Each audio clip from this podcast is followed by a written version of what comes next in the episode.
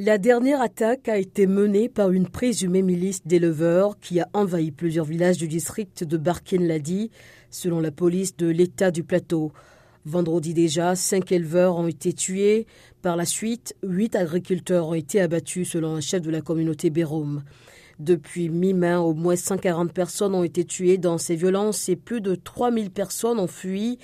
L'état du plateau est souvent le théâtre de tensions intercommunautaires et d'attaques à répétition entre des éleveurs peuls et des agriculteurs, en particulier dans les districts de Mangou, Barkin-Ladi et Riom. Les tensions se sont aggravées ces dernières années par la pression démographique et le changement climatique. L'enchaînement de meurtres et représailles a donné naissance dans la région à une criminalité plus large avec des bandes qui mènent des expéditions ciblées dans des villages où ils tuent des habitants, pillent et procèdent à des enlèvements contre rançon.